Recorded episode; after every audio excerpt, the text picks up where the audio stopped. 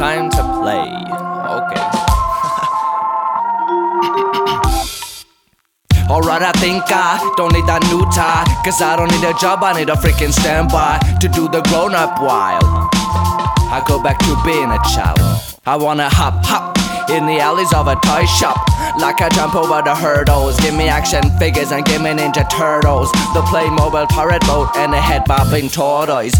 Now I wanna make noise with my brand new toys. Wanna laugh out loud. For real, innocently, before my voice breaks and leaves me with a more wheezy. I want my mom to cut my steaks in really tiny little pieces. Easy peasy, lemon squeezy.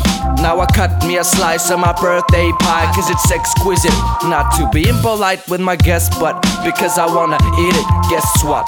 Childhood is exclusive. I pity those who are too old, who are too bold, those who control with intent to deceive. Emotionally abusive, all but beauty, all but witty. Let me attempt to receive easy, petty, positive thoughts in my brain. Let me fit them with whole grain. Let me frolic on the cypress hill. I'm insane in the membrane.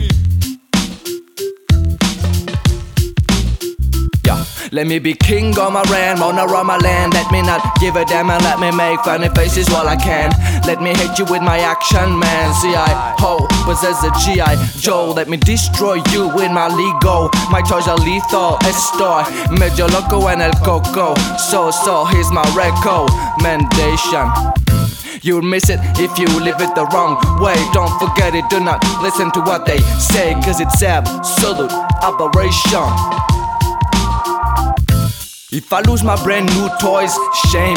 But I build me new ones and play a brand new game. And I would stay the same as I have my name, as I have rhythm, as I have my keyboard. Plugged in reason plus my sample and music station for infinite creation. Just like a child, I'll have to use words and imagination.